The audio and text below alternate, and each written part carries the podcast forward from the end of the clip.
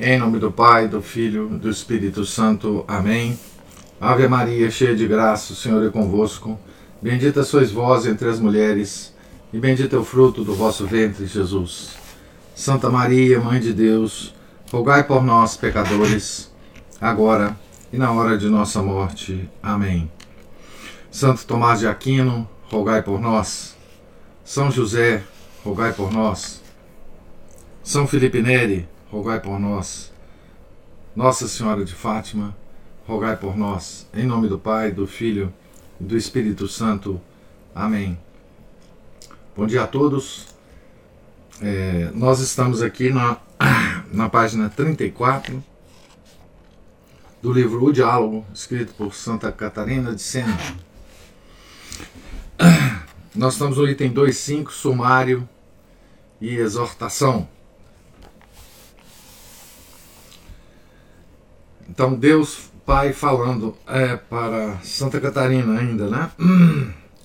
Ficas assim sabendo que a penitência dá reparação à culpa através da contrição perfeita, não em força das mortificações em si mesmas. Relativamente aos que se acham na via da perfeição, repara-se não somente pela culpa, mas também pelo reato. Quanto aos que vivem na caridade comum, somente a culpa é perdoada.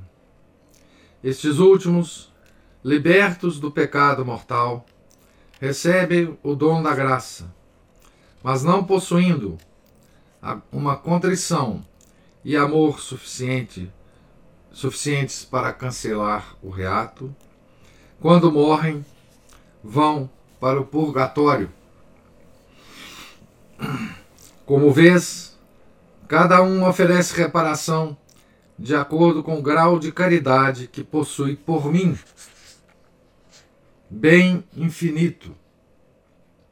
Isso acontece tanto da parte daquele que doa orações e amor como daquele que os recebe.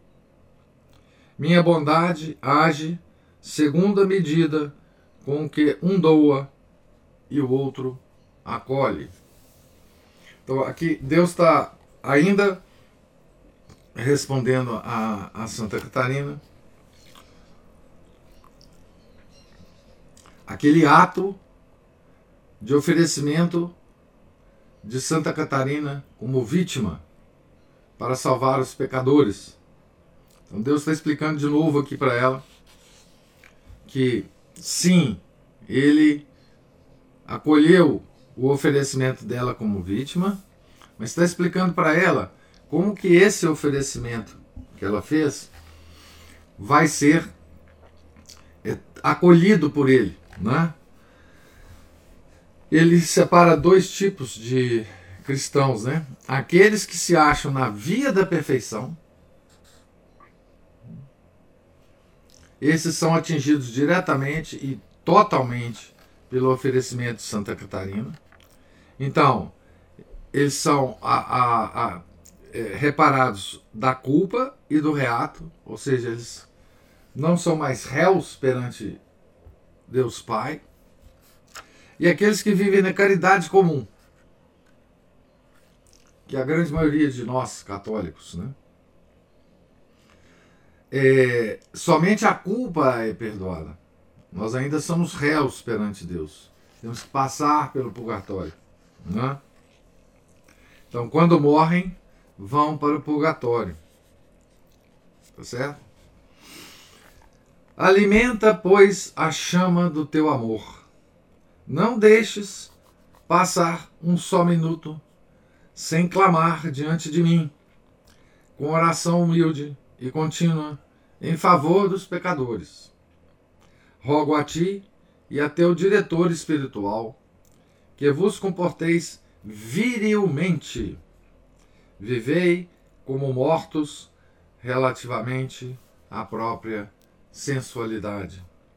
De novo a palavra viril, né? Virilmente. Palavra que está esquecida hoje, né? viver virilmente, né? como mortos relativamente à própria sensualidade. Agrada-me o desejo de padecer dificuldades e canseiras até a morte, pela salvação dos homens. Quanto mais alguém suporta dores, mais demonstra que me ama. Amando-me, conhecerá melhor a verdade. E quanto mais a conhecer, maior será a sua dor por ver-me ofendido. Pedias-me sofrimentos, que punisse em tua pessoa os pecados alheios. Não percebias que na realidade estavas implorando amor, luz, conhecimento da verdade. Já afirmei que a dor e os sofrimentos aumentam na medida do amor Quanto maior a caridade, maior a dor. Garanto-vos, pedi e recebereis.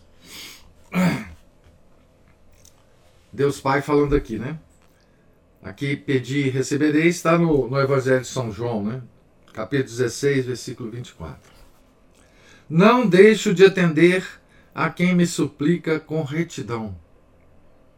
Convence-te de que a caridade está intimamente unida à paciência.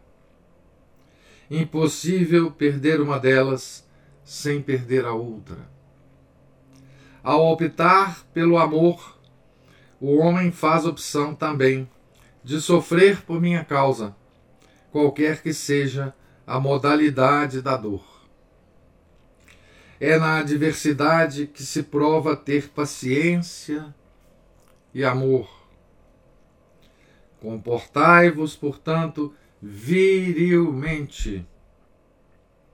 Agindo de outra forma, não demonstrareis ser, nem o sereis realmente, esposos, esposos fiéis e filhos da verdade. Nem provareis aspirar pela minha glória e pela salvação dos homens. Então, nesse, nesse, nesse parágrafo aqui, Deus Pai está fazendo uma ligação muito, muito interessante. É, entre outras coisas, né? Entre a vida moral, que depende da vontade, com a vida intelectual, do conhecimento. Ele fala assim: Agrada-me o desejo de padecer dificuldades e canseiras até a morte pela salvação dos homens. Quanto mais alguém suporta as dores, mais demonstra que me ama. Amando-me, conhecerá a verdade. Então, a vida moral, a vida de amor a Deus, que depende da nossa vontade, nos faz conhecer melhor a vontade, a verdade.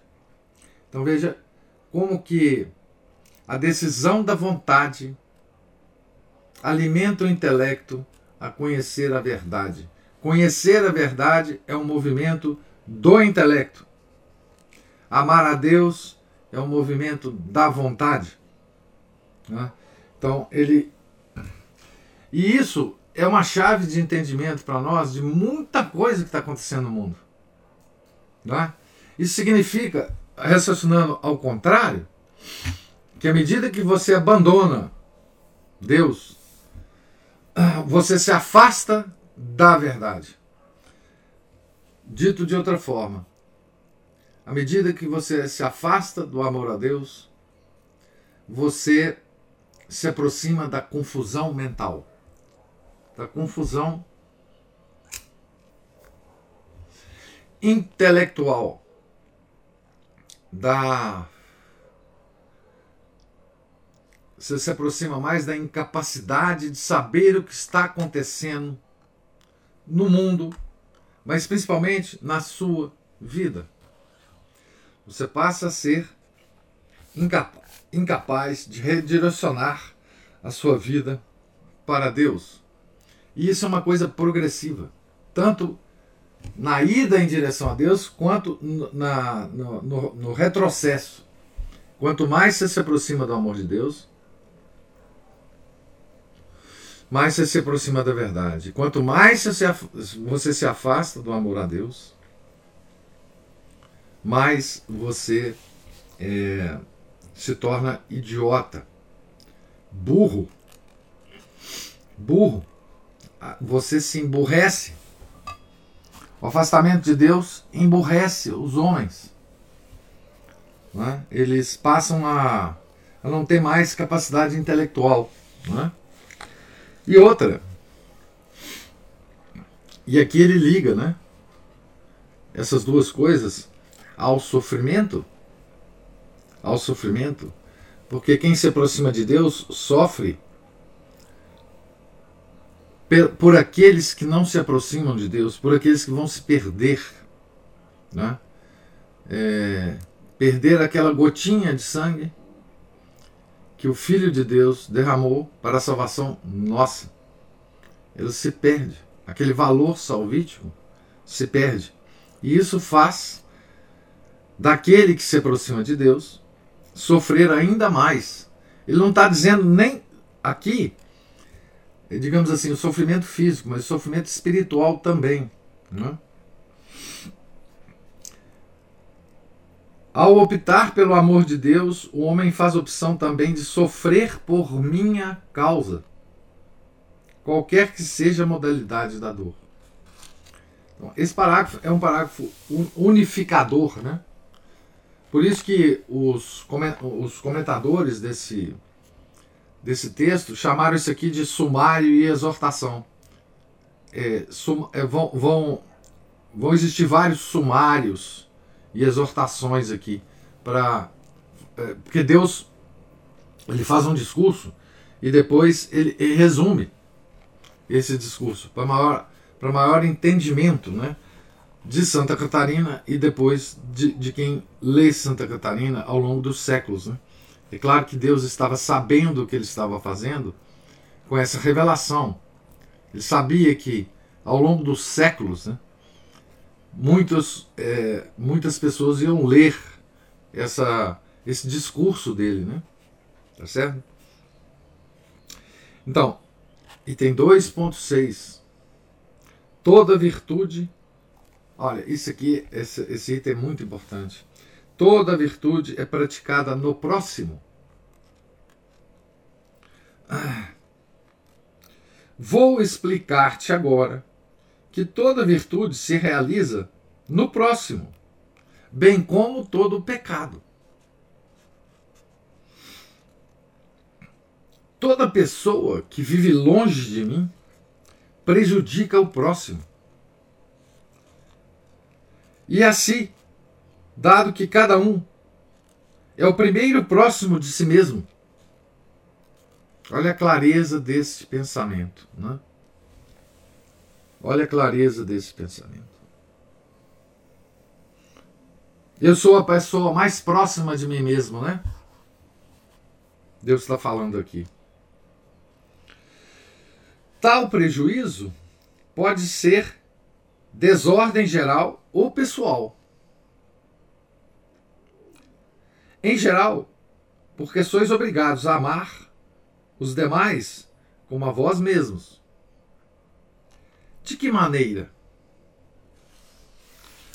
Socorrendo espiritualmente pela oração, dando bom exemplo, auxiliando quanto ao corpo e quanto ao espírito, conforme as necessidades.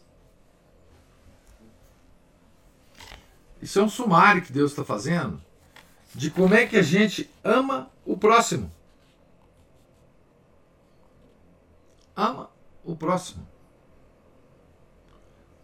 Tudo isso é um movimento da vontade. Então ele fala, socorrendo espiritualmente pela oração, dando bom exemplo. comportamento, né? auxiliando quanto ao corpo e quanto ao espírito, conforme as necessidades. No caso de alguém nada possuir, pelo menos há de ter o desejo de auxiliar. Aqueles que não podem fazer isso. O que, que acontece? Não, você deseja auxiliar. Isso é amor ao próximo. Mesmo que não possa desejar auxiliar o próximo. Quem não me ama, também não ama os homens. Por isso não os socorre. Quem despreza a vida da graça, prejudica, antes de tudo, a si mesmo, mas prejudica também os outros, deixando de apresentar diante de mim, como é seu dever, orações e aspirações em favor deles. Todo e qualquer auxílio prestado ao próximo deve provir do amor que se tem por aquela pessoa mas como consequência do amor que se tem por mim. Então aqui vai por terra. Isso é, a, na verdade, isso é a definição de caridade, né? Mas aqui vai por terra todas as obras de filantropia feitas no mundo. Filantropia não é caridade. Não é? Se nós não fazemos caridade por amor a Deus, isso não é caridade. Essas obras não são obras meritórias.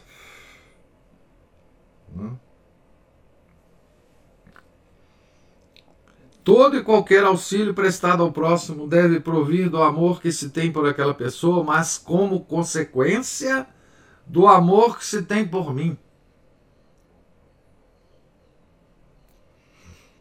Da mesma maneira, todo mal se realiza no próximo.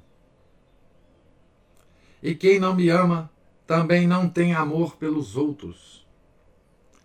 A origem dos pecados está na ausência da caridade para comigo e para com o homem. Para, olha, outra coisa que Deus fala aqui, hein? precisa ser anotado, né? Para fazer o mal, basta que se deixe de fazer o bem. Contra quem se age? A quem se prejudica na, pra, na prática do mal? Primeiramente contra si mesmo, depois contra o próximo. A mim não me prejudica. Deus Pai falando. Claro que não. Não é? Eu não posso ser atingido, a não ser no sentido de que considero feito a mim o que se faz ao homem.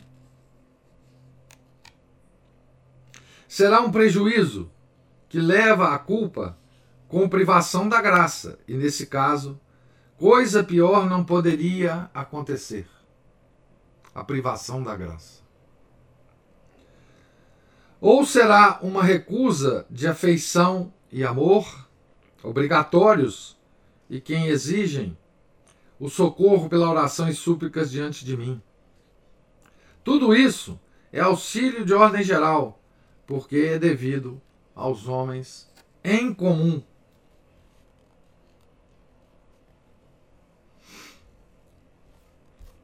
O auxílio de ordem pessoal consiste na colaboração prestadas às pessoas com quem convivemos, pois existe a obrigação aos homens se ajudarem mutuamente com bons conselhos, ensinamentos, bons exemplos e qualquer outra obra de que se necessite.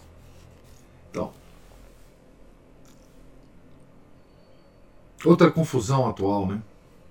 Nós precisamos nos preocupar apenas com o próximo. Deus não está dizendo aqui que nós temos que preocupar com o mundo em geral. Deus está dizendo aqui que nós precisamos ser caridosos com as pessoas com quem convivemos.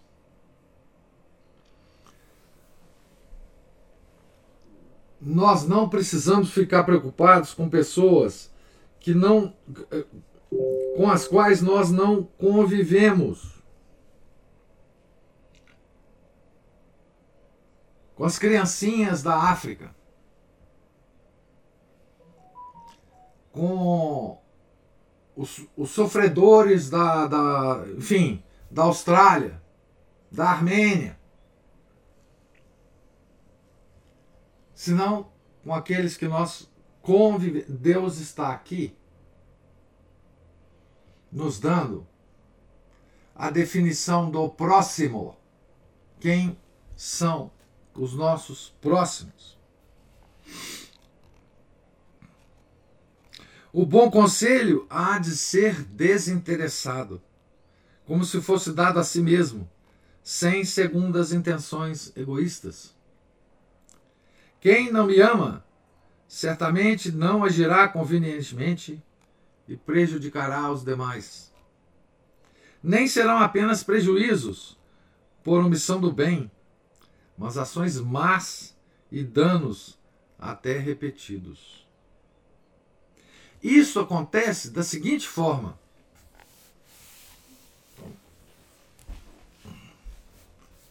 Veja como que ele desce a detalhes, Deus Pai aqui. Detalhes. Isso acontece da seguinte forma: isto, né? O pecado é externo ou interno. Externo, aquele praticado visivelmente. Mas procede de um apego interior ao mal e de um desprezo interior pelo bem. É uma ação que procede do egoísmo, que destrói no homem a caridade devida a mim e aos outros.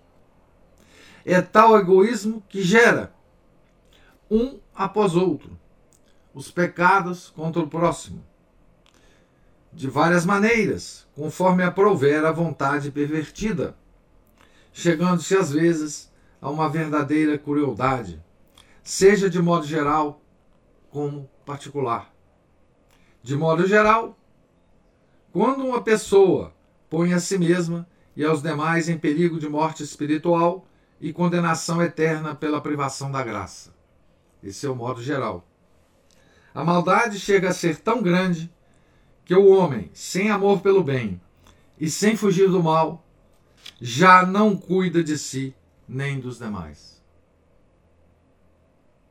Ao invés de dar bons exemplos, age com malícia e faz o papel dos demônios, afastando os outros da virtude e levando-os quanto, quanto pode para o vício. Trata-se de uma autêntica crueldade contra a própria alma, no esforço de privá-la da graça e dar-lhe a morte espiritual. Por ganância, pratica ações más, deixa de auxiliar o próximo com os bens que possui e até se aposta do alheio, espoliando os mais pobres. Outras vezes, por abuso de autoridade ou por engano e fraude, obriga o vizinho a vender seus bens e até sua pessoa. Essa última essa última observação de Deus Pai tem toda uma repercussão na área social, econômica, inclusive, né? Aqui Deus está tá discorrendo sobre a teoria econômica.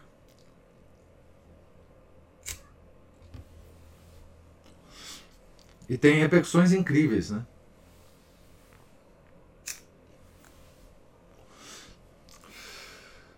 Deus vai falar mais à frente sobre economia, tá? Aguardem nesse diálogo. Ó oh, crueldade detestável, que não fruirás da misericórdia divina, a menos que o responsável retorne à piedade e ao amor pelos demais.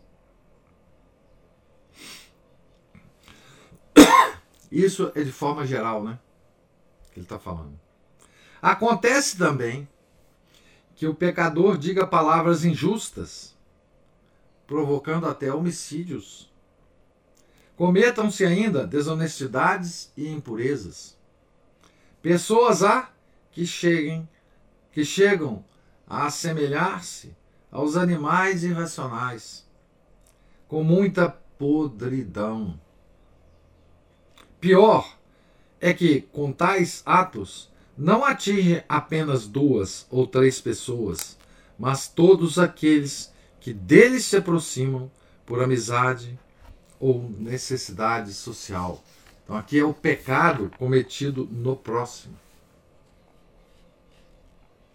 Não é? E a soberba contra quem age? Exatamente contra o próximo, por causa da procura da fama pessoal. acreditando-se maior que os demais. O orgulhoso desagrada aos outros e os ofende. No caso de ocupar cargos, pratica injustiças e maldades, qual mercador de carne humana. Aqui tem uma nota dizendo assim: na lista dos pecados, Catarina mostra-se profundamente impressionada com as injustiças sociais, sobretudo quando se trata de opressão dos mais pobres.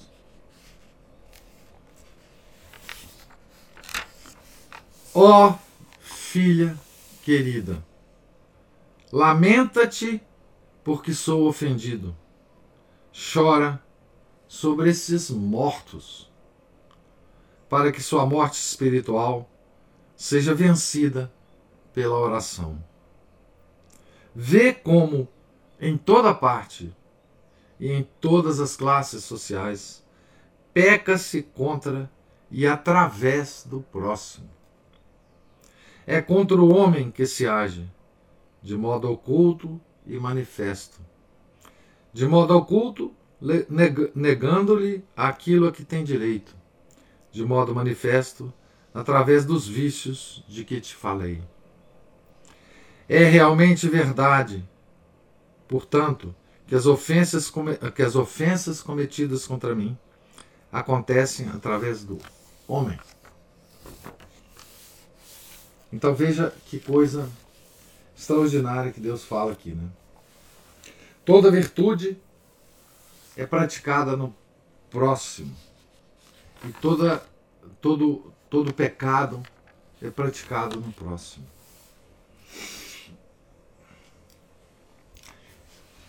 Então, toda virtude é praticada no próximo significa que nós temos que viver em sociedade para praticar a virtude. Nós não podemos viver isolados. O homem comum, né? Estou dizendo o homem comum. Não é? Nós não podemos viver isolados. Nós temos que viver em sociedade. Nós temos que ter próximos ao nosso redor para praticarmos as virtudes. É claro que vida consagrada está fora dessa, desse comentário aqui de Deus, né? Tá certo?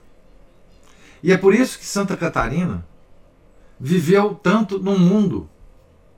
A própria vida dela é uma é um exemplo de que, do, do que Deus está falando aqui para nós, né? Certo? Então, ele vai insistir ainda num próximo item aqui. O item 2.7. É no homem que se ama a Deus. Ele vai insistir nesse tema ainda. Tá? Como disse no item anterior, né? todos os pecados são cometidos através do próximo, no sentido de que eles são ausência da caridade, que é a forma de todas as virtudes. Aqui ele aqui tem uma nota fazendo referência à Suma Teológica de São Tomás de Aquino. Né? No mesmo sentido, o egoísmo, que é a negação do amor pelo próximo, constitui-se como razão e fundamento de todo o mal. Ele é a raiz dos escândalos, do ódio, da maldade, dos prejuízos causados aos outros. O egoísmo envenenou o mundo inteiro e fez adoecer a jerarquia da igreja e do povo cristão. Egoísmo.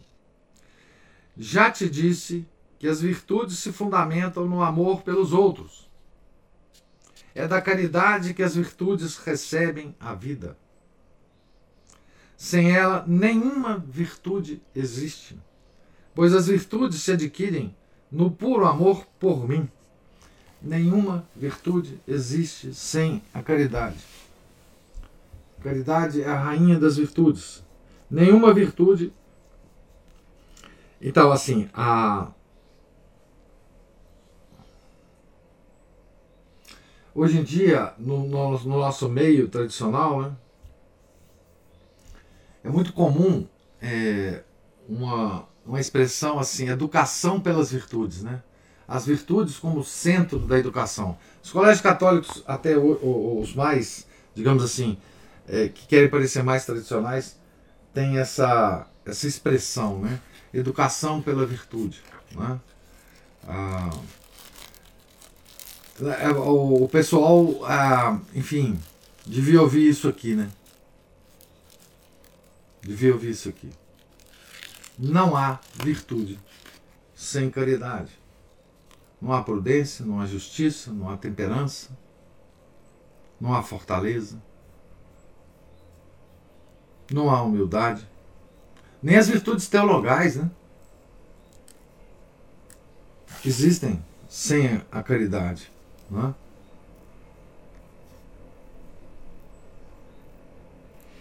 Já te disse que as virtudes se fundamentam no amor pelos outros. É da caridade que as virtudes recebem a vida. Então, sem a caridade.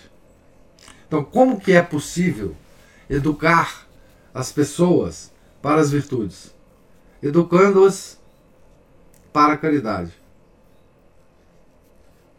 Né? Não há possibilidade de educação para as virtudes, senão educarmos, para nos educarmos para a caridade, que é o amor de Deus. Onde é que existe essa educação? Na Igreja Católica, única. Único lugar que existe isso. Então não há educação propriamente dita do homem fora da Igreja Católica. Sem ela, nenhuma virtude existe, pois as virtudes se adquirem no puro amor por mim. Afirmei igualmente que o autoconhecimento produz na pessoa a humildade e a repulsa da paixão sensível, fazendo-a conscientizar-se da lei perversa que existe em seus membros e continuamente luta contra o espírito. Então, o que, que é o autoconhecimento no sentido aqui que Deus está falando? É o conhecimento de que você nada é. Que você não é nada sem Deus. Que você não tem a possibilidade de existir sem Deus o bem maior que nós temos é a, o fato de a gente existir. Né? E este ato nosso de existir, ele não se realiza sem Deus. O autoconhecimento é o conhecimento de que nada somos. É? Diante disso, o cristão luta e se opõe à sensualidade com empenho, a submete à razão e procura descobrir em si mesmo a grandeza de minha bondade. Sensualidade no sentido da parte sensível da alma. Né? Inúmeros são os favores que lhe faço ao homem que luta, né? Ao reconhecer que gratuitamente o retirei das trevas e o transferi para a verdadeira sabedoria. No, auto, no autoconhecimento, ele se humilha, porque reconhece que nada é. Né? Por isso que ele se humilha, nesse sentido. Né? Assim, consciente da minha benevolência, o homem me ama diretamente, direta e indiretamente.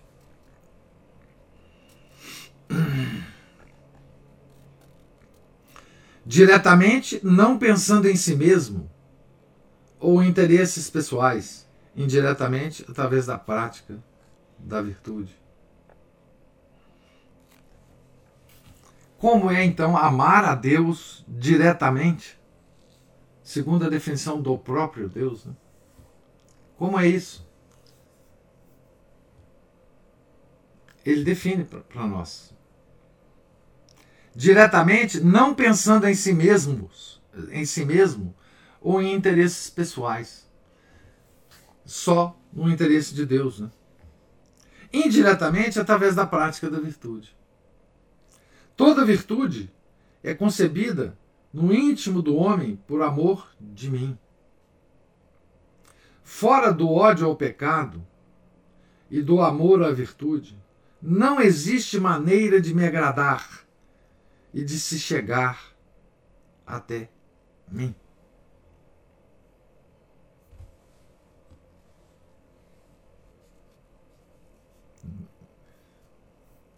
Então, isso falado por Deus Pai tem um peso muito grande, né? Não só um peso muito grande, mas também uma chave de entendimento muito grande, né? Fora do ódio do, ao pecado e do amor à virtude, não existe maneira de me agradar e de chegar até mim. De, depois de ter concebido interiormente a virtude, a pessoa a pratica no próximo.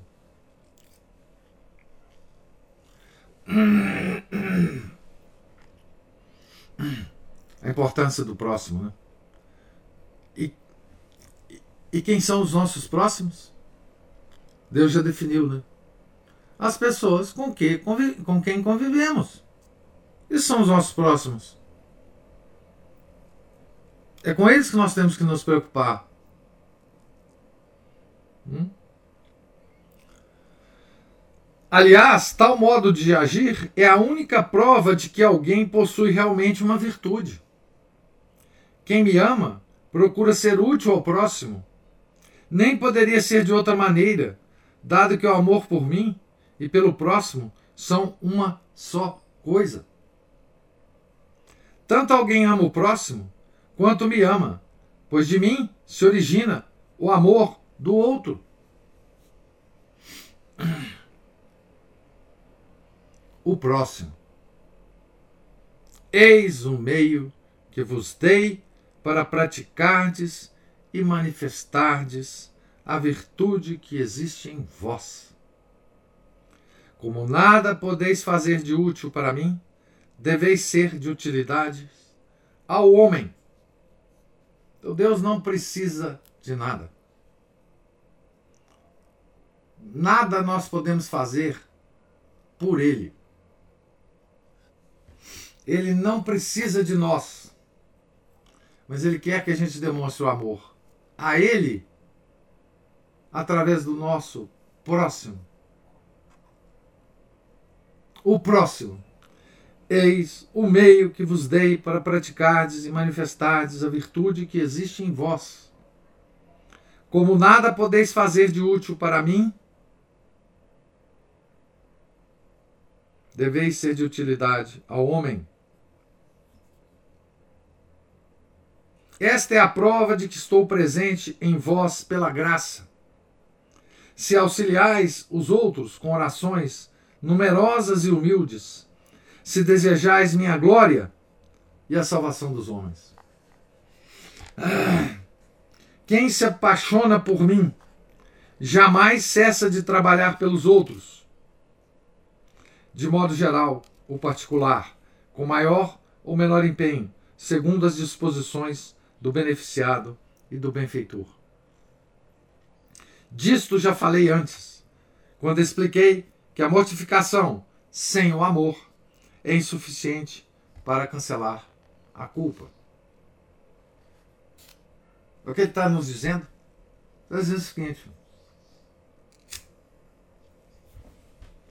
nós estamos agora num, num período do ano que a igreja enfatiza a penitência, as mortificações, não é isso? Então ele já diz o seguinte: olha, sem a caridade, as mortificações não valem nada. Sem o amor ao próximo, não adianta absolutamente nada. Não me atinge.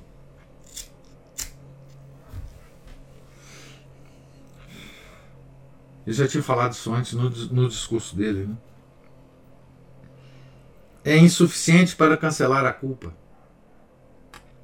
Assim, graças ao amor que o une a mim, o homem torna-se útil ao próximo preocupado com a salvação alheia. Ama o próximo. Presta-lhe serviços em suas necessidades. Depois de ter cuidado de si, pela aquisição interior das virtudes, esforça-se por descobrir as precisões do próximo, também no plano individual. Além de ajudar no plano geral, passa a prestar auxílios às pessoas mais próximas, de acordo com os diversos dons que lhe dei ou seja, ensinando e orientando a uns com palavras, sem interesses pessoais nem medo, a outros com o bom exemplo. De fato, é a obrigação de todos edificar os demais com uma vida boa, santa e honesta. São essas as virtudes que o homem pratica no próximo. Existem outras mais e seria impossível enumerá-las todas. Idealizei-as em multiplicidade e não as concedendo todas a todos.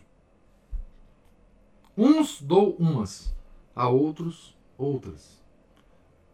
São Paulo diz isso, né? Da variedade de carismas De fato, quem possui uma delas, possui todas.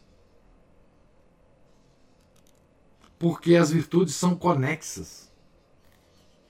Isso também é uma coisa é, extremamente interessante, né?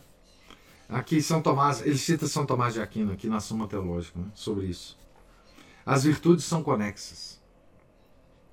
Embora eu conceda muitas virtudes, uma delas será como que a principal entre as demais. Por exemplo, a uma pessoa darei como virtude maior a caridade, a outra a humildade, a outra a fé viva, a outra a prudência, a temperança, a paciência, a fortaleza. Tais virtudes e outras ainda conceda aos homens diversificadamente. Uma delas construirá, desculpe, constituirá o elemento virtuoso preponderante, dispondo o indivíduo a uma vivência maior dessa virtude. Aqui tem uma nota dizendo assim: aplicando essa ideia, Santa Catarina diz que São Francisco vivia, sobretudo, a pobreza e São Domingos a ciência. Muitos são os dons, graças, virtudes e favores espirituais ou corporais que concedia aos homens. Corporais são aqueles necessários à vida humana. Dei-os diversificadamente, isto é, não os coloquei todos em cada pessoa, para que fosseis obrigados a vos auxiliar mutuamente. Poderia ter criado os indivíduos dotando-os de todo o necessário, seja na alma, como no corpo. Mas preferi que um necessitasse do outro. Que fosseis administradores meus no uso das graças e benefícios recebidos. Dessa forma, querendo ou não, o homem haveria de praticar a caridade, muito embora não seja meritória a benevolência não realizada por meu amor. Como vês, a fim de que os homens exercitassem o amor, filos meus administradores e os coloquei em diferentes estados de vida, em diferentes posições. Então, veja que coisa extraordinária. Né? Nós somos administradores de Deus através das nossas virtudes. Que Deus espalhou entre nós para que nós nos ajudássemos mutuamente. A virtude não é nossa, é de Deus.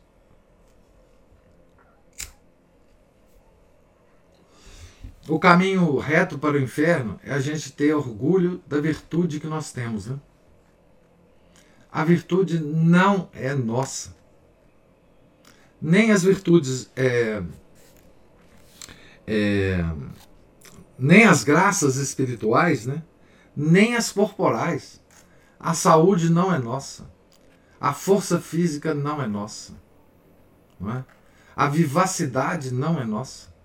A espirituosidade não é nossa. A bondade não é nossa. Hum. A capacidade de entendimento, que alguns têm mais do que os outros, também não é nossa. A facilidade de expressão, que uns têm mais do que os outros, também não é nossa. Nós somos administradores desses bens. Sem falar os bens materiais, obviamente, né? Filos meus administradores e os coloquei em diferentes estados de vida, em diferentes posições. Isso vos mostra como existem muitas mansões em minha casa. É, ele está explicando a questão que ele, que ele que o filho dele né, ensinou em João 14, 12.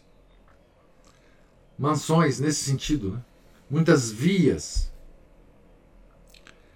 muitas mansões em minha casa, e como nada mais desejo que o amor. O amor por mim se consuma no amor pelo próximo. Quem ama o próximo já observou a lei.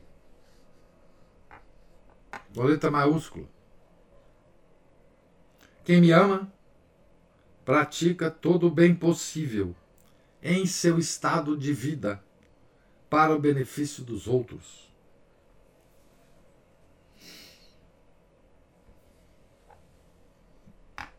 Então,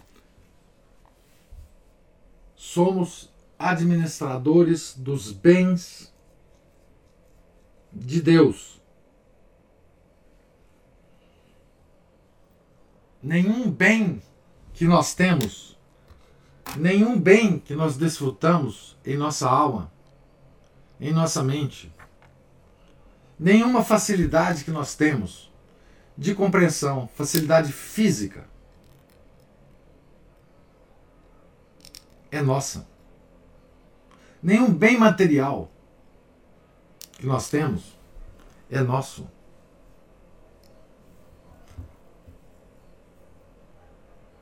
nenhuma vida frutuosa de bens espirituais, sejam espirituais, sejam materiais, nós conseguimos por mérito próprio. Nada somos, não é isso? Nada somos. E nós temos que usar esses bens aqui Deus não dá outra possibilidade para nós. Esses bens devem ser usados, gastos na nossa vida. Esses bens é para se gastarem na caridade. É para se um bem que não é usado, um bem, aquela aquela parábola dos talentos, né? Um bem que não é usado é um trabalho a menos que se faz para Deus, porque Deus Deus Deus nos deu as coisas para serem usadas, gastadas, desgastadas. Inclusive fisicamente, nossa saúde, nossas é, facilidades é, físicas. Né? Tá certo? Então, eu vou terminar a leitura aqui na página 41, no topo da página 41, né? Com essas lições aqui de Deus. Veja que cada parágrafo desse é uma chave de entendimento de uma quantidade enorme de coisas na vida pessoal da gente e também na nossa observação do mundo. Tá certo? Mas fica uma, uma lição aqui para nós hoje que estamos numa, numa vida toda interligada, né? Nós não devemos preocupar senão com os nossos próximos, com aquelas pessoas que nós convivemos. Então, próximo é isso. Deus está definindo o que é próximo. Tá certo? Deus Pai. Então agora eu pergunto se tem alguma observação, alguma pergunta sobre a leitura de hoje. Eu fiquei pensando, professor. Sim. Que como que esses ensinamentos aqui de Deus Pai contradizem a ideia do liberalismo. Ah. Que é assim, que é aquele egoísmo, né? Que para que um tenha, o outro não pode ter. É. Né? Então, pra, então é, é, para que eu, eu tenha muito, o outro não pode ter nada. Não, e, e, que... e tem mais uma coisa. Deus não falou que uma das coisas que ele nos deu foi a liberdade de fazer as coisas que a gente quer, não, né? Porque a base do liberalismo é essa. Deus não falou isso aqui, não. É que eu fiquei pensando nesse aspecto, assim, do, de um, um certo um egoísmo, né?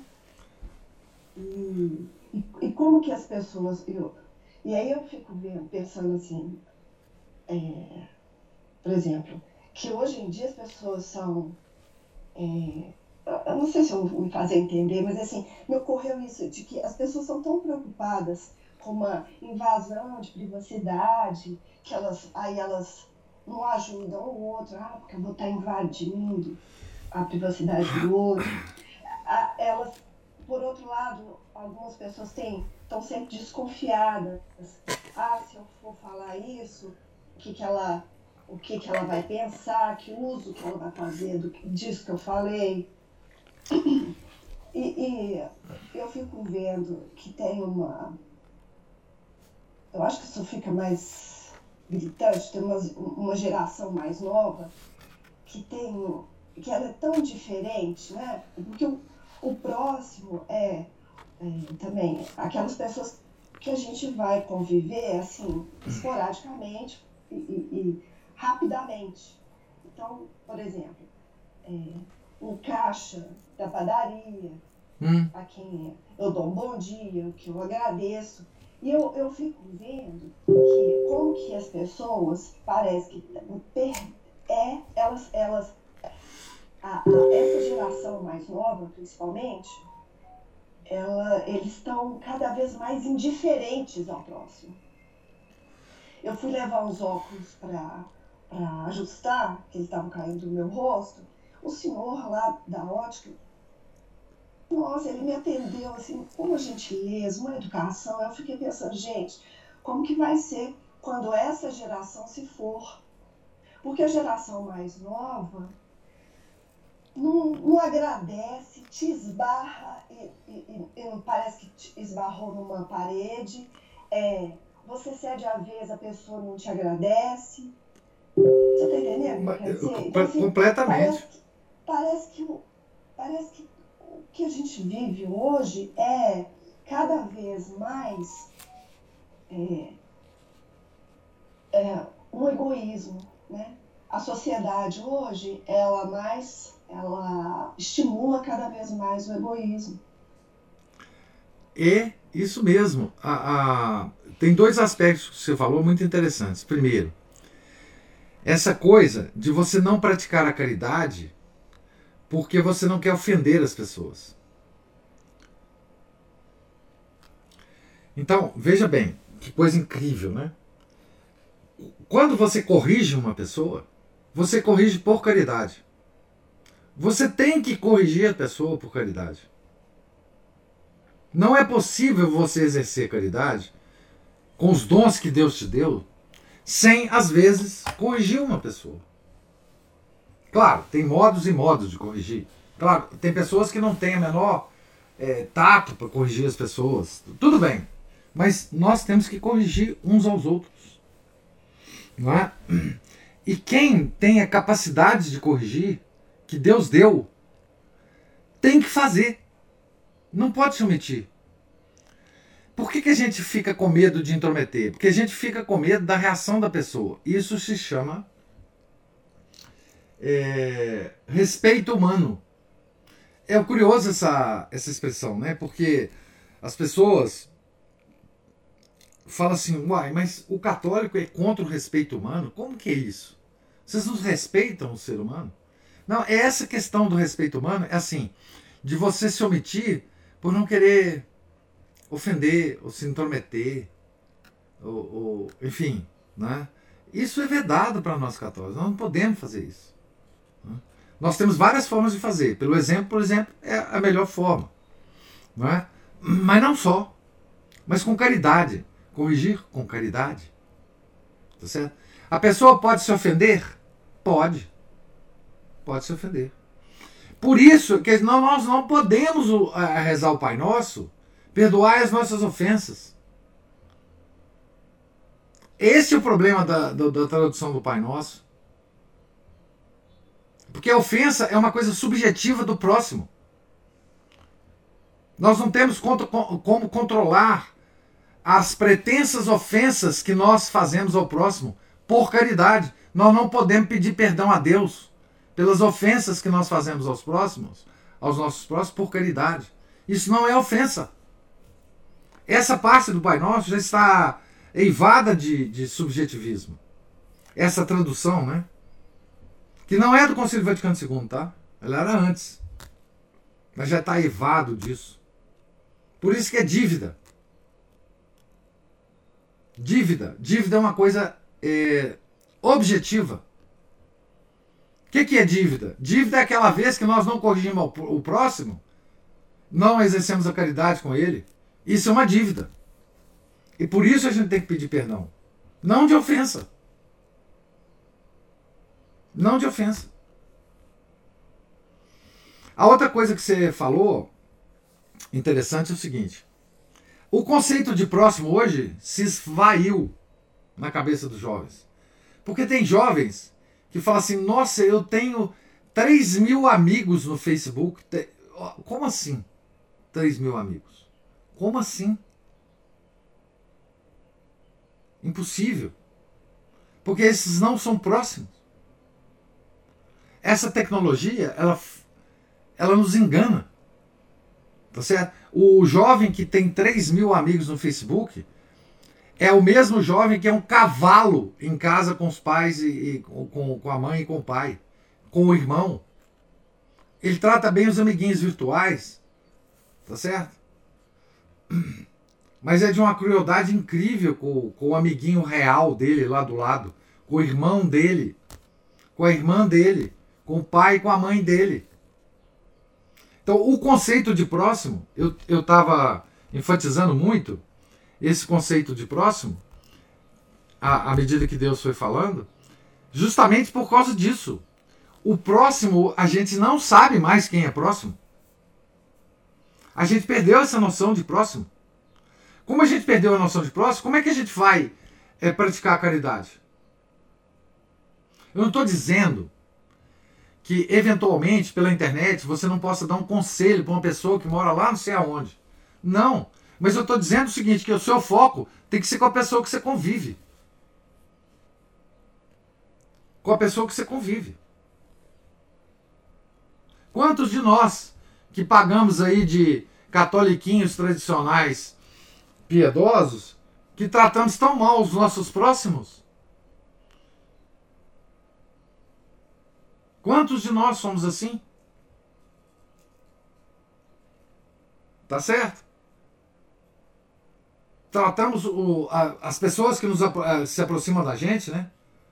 Como você falou, o, o, caixa da padaria, o, o, atendente lá da, da, da loja de, de óculos, o, e a gente trata tão mal essas pessoas. Despreza tanto elas. Cada um de nós. E a gente vai querer pagar de catoliquinho piedoso. Tá certo? Deus é muito claro, muito objetivo. Claro, Deus criou a objetividade, né? Ele é o, a objetividade máxima que se pode existir, né? Mas é, ele é muito objetivo nas palavras que ele fala para Santa Catarina. Né? Então, assim, eu, o que ele está dizendo é o seguinte, gente, ó, eu pus vocês em comunidade, vocês têm que olhar para a comunidade que eu pus vocês. É aquela que eu quero que vocês vivam, e aquela que eu quero, e é naquela que eu quero que vocês pratiquem as virtudes e os carismas que eu dei a cada um. Aqui não tem a palavra carisma, mas São Paulo gosta de, dessa, dessa palavra, porque na época dele tinha carismas impressionantes espirituais, né? Dom da profecia, etc, etc. Hoje até tem, tem, tem multidões católicas que querem é, é, parecer carismáticos, né?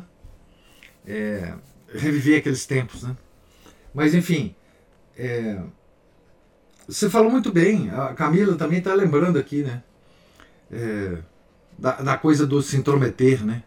Do, do e, e, também lembra do hedonismo. O hedonismo é simplesmente é, a, o afastamento completo da graça, né?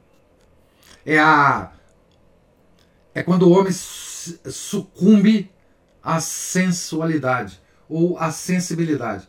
A, o atributo sensibilidade da alma passa a dominar tanto a vontade quanto o intelecto. Né? Esse é o hedonismo. Você está com a vontade tão fraca, o intelecto tão fraco, que a parte que, que, emerge da sua alma é só a sensibilidade, as paixões. Né? A, a, as paixões é, do corpo, as paixões, enfim. Né? Então, é, então, assim, esse livro é chave de entendimento de muitas coisas pessoais que nós vivemos. Muitas nem eu sei da vida de cada um de vocês, mas ele é uma.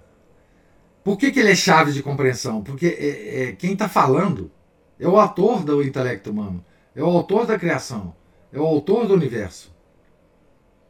Ele está falando porque ele criou a gente assim. Ele está dizendo, isso aqui é um manual de instrução de operação do ser humano. É igual que você pega um equipamento, você tem que ler o manual de instrução para entender como é que o equipamento funciona. Pois bem, esse livro é o manual de instrução do ser humano. Como que ele funciona? Porque é, é, é o criador que está falando. Quem, quem, quem constrói um computador é o mesmo que faz o manual de instrução. E aqui tem um manual de instrução para nós. Tá? Porque Deus que nos criou, então ele tem um manual de instrução para a gente funcionar. Tá certo? Ana Paula ou o Márcio levantaram a mão aí. Um dos dois. E aí, professor, tudo bom? Diga, Márcio. Bom, é, vou acrescentar tanta coisa assim, o senhor falou muito bem. É, essa questão da caridade é, né, e o comportamento do, do liberalismo, né, como diz o, aquele senhor Orprader, Félix né, Sardar, o liberalismo aplicado. É. Porque é muito, essencialmente, o egoísmo é aquela coisa que as pessoas hoje elas não têm essa compreensão do chamado espírito de corpo que os militares falam, ou que os esportistas falam, o trabalho em equipe, né, o, é, é, o esporte de equipe, né, eles são igual aquele fominha que quer que o time jogue para eles e eles mesmos querem usar o time para se promover, né, ao invés de ele ter noção de que ele tem que que ele trabalha para o, para o time, que ele joga para o time, que ele trabalha para a equipe, que o bem da equipe será um bem para ele também. Isso, isso. Não é? E falta essas pessoas essa, essa noção. Você vê os vizinhos né, que não se ajudam, que, que simplesmente ignoram o próximo, com essas frescuras aborrezadas de, de é, privacidade. Quer dizer, aquela, aquelas, aquelas piadinhas tipo, a pizza eu pedi, a sua opinião eu não pedi. Simplesmente, você, olha, você não pediu minha opinião, mas a, a sua atitude está tá clamando por uma intervenção. É. Né? É. Exatamente. Você tem que. Você intervém sempre, meu filho, vem cá, não, pode, não vou ficar calado aqui diante disso, não. Pô. Né? Na Paula, às vezes, fala assim, você é muito intrometido, senão às vezes eu sou mesmo, às vezes eu fico assim na dúvida se vou, se não vou, justamente por causa dessa atitude aburguesada dessas pessoas, né, de, de se meter a não a minha privacidade, essas frescuras, essas nutelagem. Né? É. até inclusive um comentário que você fez, a nutelagem, né? Essa, é, ela joga o indivíduo cada vez mais ao fundo do poço, né? Aquela coisa do, do da sensibilidade, superar a, a racionalidade, porque a racionalidade tem que ser a primeira e a última palavra também nas decisões da pessoa. Né? A nutelagem tá. a frescura está campeando. É, outra coisa que eu queria. É, né, o senhor falou da parábola dos talentos, é um ponto interessante para as pessoas meditarem é, o que, elas estão fazendo com os talentos que elas recebem, quais, quais são os talentos né, que elas têm, o autoconhecimento, como é que elas podem dispor isso né, ao serviço do seu próximo, do seu próximo, aquela pessoa que cruza o caminho, igual diz também a, a, a palavra do bom samaritano. Do bom samaritano, é, exatamente. O próximo é quem cruza seu, sua reta. É. Essencialmente é isso, não é, é o cara tá pensando em alguém que está lá é, na Babilônia, não, já desceu de Jerusalém, topou com uma pessoa que é né, que, que nem seria o amigo natural dela. Seria, não, ele era o inimigo. Inimigo, exatamente. Porque o samaritano era o inimigo do. Isso, do judeu, mas é o próximo é quem cruzou a reta dele. É, ué. Né, as pessoas estão lá pensando na guerra lá no, na Ucrânia, não dá para fazer nada por eles. Nada. Mas um vizinho seu dá, tá. caixa de supermercado dá, etc. É. E interessante também, assim, é, só terminando, né? Graças a Deus. que é, tem aquela carta de São Paulo, você mencionou São Paulo, a, carta, a primeira carta aos Coríntios, capítulo 13, né? Ah, da caridade. Sem a caridade, nada sou, nada faria, isso é vazio sem a caridade. Uhum. É um bom toque também para as pessoas meditarem. Né? E o São Francisco, que ele, cuja vida a gente leu algum tempo atrás, ele, ele punha um dos, das falas dele, eu não me lembro quais seriam as virtudes, eu até imprimi e plastifiquei para de vez em quando dar uma olhadinha é, as virtudes elas andam de mãos dadas, né, de braços dados. E se, e se uma pessoa que tem é para ter uma daquelas virtudes, ela tem que ter aquele conjunto de irmãzinhas juntas. Uhum. Porque se as, as irmãzinhas se dispersarem ou se perderem, você não vai ter nenhuma delas. Ou seja, elas são um conjunto de suporte mútuo, é igual um organismo, igual o corpo da gente. Né? De vez em quando eu tenho é um organismo biológico. É um problema, por exemplo, que eu tenho um, um, um músculo aqui é, de sustentação da coluna, e os, os fisioterapeutas falam, esse músculo aqui, quando ele falha, ele falha a sua capacidade de empurrar qualquer coisa. Ah, não me fale então, isso, minha filha, porque meu músculo aqui da lombar não vale é, nada. Não, não qualquer tá coisa que você tenha, ô Márcio, o dedinho do pé que você bate no, no móvel, isso, acabou. Afeta, você acabou. Todo o corpo. É. Por isso que tem que ter esse cuidado, porque somos todos membros do corpo de Cristo. Isso. Então temos que ter cuidado com cada membro, porque cada membro que afeta, a dor repercute em todo o corpo isso. e vai uma hora acabar fazendo mal no outro que você acha que não tem nada a ver com é. o sistema. É. Né? O mal que o senhor tem na lombar ele vai afetar o seu quadril, o seu joelho, não. o seu pé. O seu próprio humor. Né? O seu próprio humor. Não é? É, é uma coisa impressionante. E você falou umas coisas interessantes aí, demais, demais. Dava para conversar há muito tempo. Esse negócio da privacidade, né? O, o burguês, né? Veja bem, a mesma sociedade que diz prezar muito a privacidade é aquela que não perde um episódio do BBB. Tá certo? Ué, como assim prezar a privacidade? Ele não preza a privacidade coisíssima nenhuma. Né? Porque ele é, ele é viciado em desvendar ou em bisbilhotar a privacidade dos outros. Tá? Você vê como é que são. Você falou, né? As virtudes andam juntinhas. Os vícios também. Os vícios também. Eles são um, uma comunidade. Tá certo? Então, assim, a mesma corrupção, é, a, a corrupção que nós temos hoje em dia é uma coisa assim impressionante, porque um vício alimenta o outro. Né? Então, não, não há como é, é, você. você a sociedade hoje ela hipervaloriza uma tal privacidade. E é a mesma que gosta desses programas, tipo BBB, gosta de vídeos, tipos que, que, que, que, que, aparecem aí nos canais de YouTube. Né? Gostam de bisbilhotar. Né? Outra coisa que você falou é esse negócio do espírito do corpo, né? do, do, do exército, etc. É, é, é o mesmo espírito de corpo que nós temos que ter, porque nós somos o exército de nosso Senhor Jesus Cristo. Nós somos este exército. E é com ele que nosso Senhor é, pode lutar no mundo. Claro, ele pode aparecer. E quando ele aparecer, aí já não vai ter mais mundo. Mas ele sempre usa esse exército. Quando ele, ele no caminho de Damasco, né, quando ele teve aquele contato com Paulo, é, ele pergunta a Paulo por que me persegues? E não por que, que você persegue esse pessoal aí. Porque nós somos ele. Nós somos o exército dele. Ele, ele se identifica conosco na primeira pessoa. Por que, que você me persegue, Paulo? E o Paulo, poxa, eu não estou perseguindo. Como assim? Estou perseguindo esse pessoal aí. Foi aí que Paulo percebeu. Né?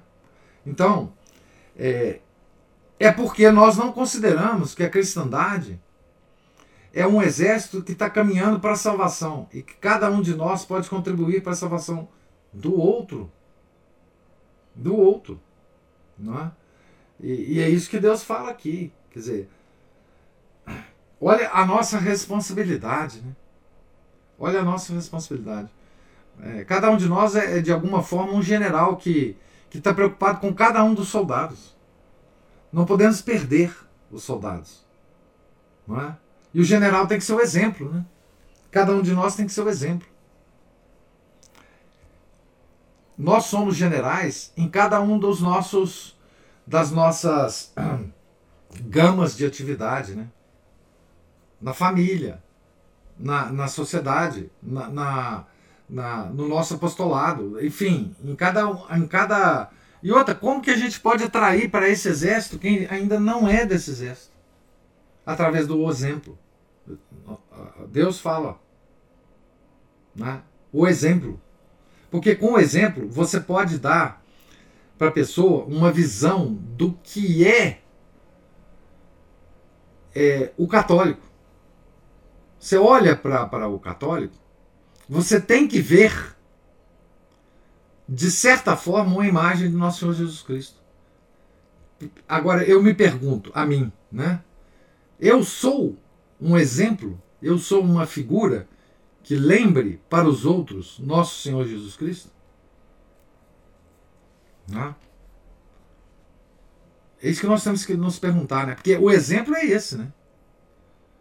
Como que o, o, cristianismo primitivo converteu o Império Romano?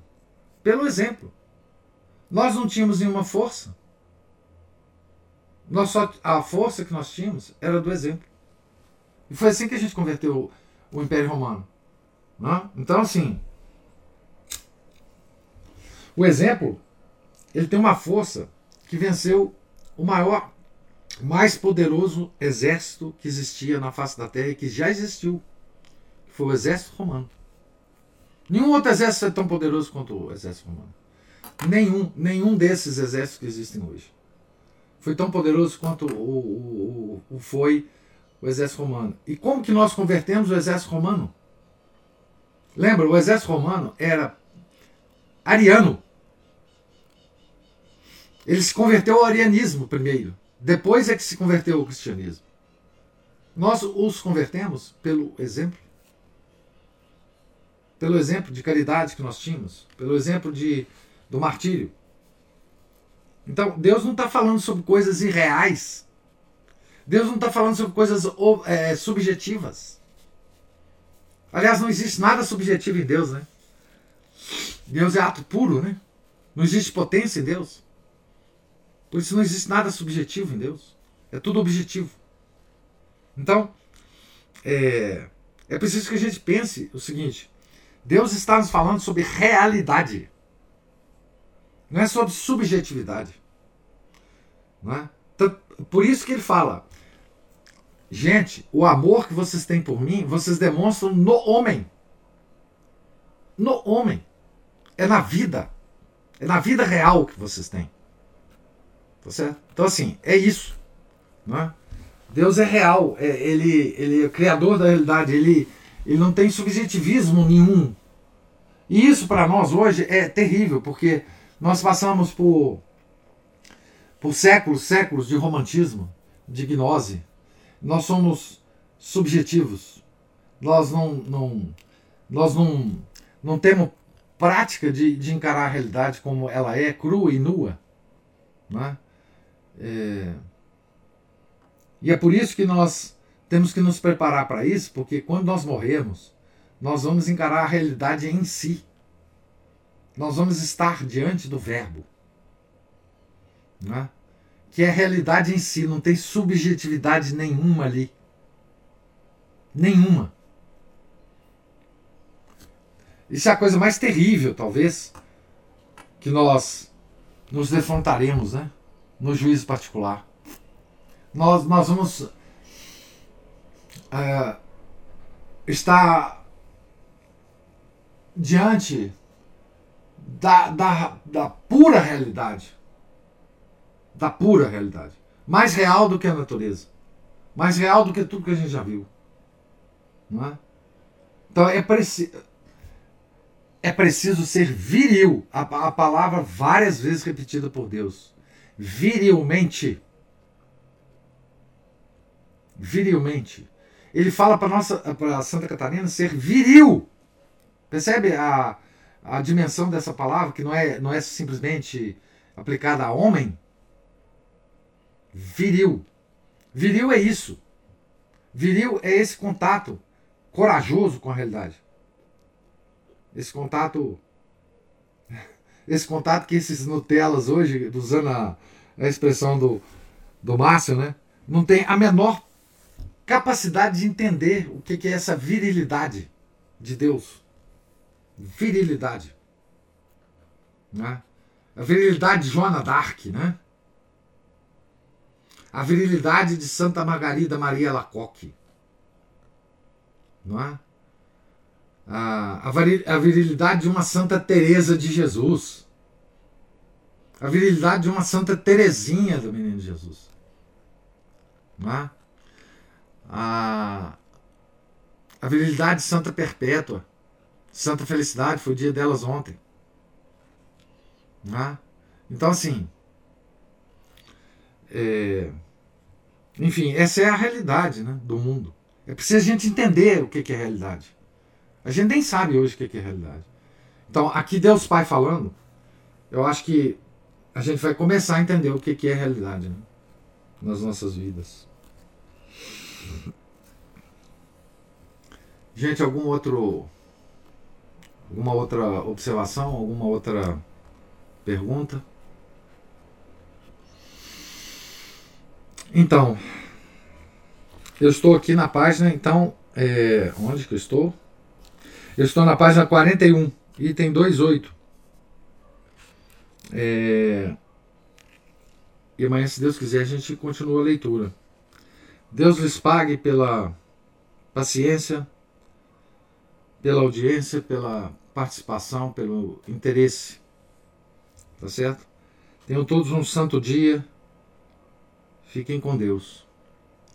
Em nome do Pai, do Filho e do Espírito Santo. Amém.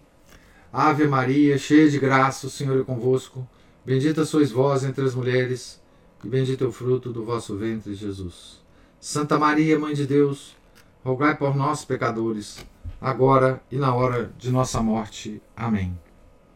São José, rogai por nós. Santa Catarina de Sena, rogai por nós. São Tomás de Aquino, rogai por nós. São Felipe Neri, rogai por nós. Nossa Senhora de Fátima, rogai por nós. Em nome do Pai, do Filho e do Espírito Santo. Amém.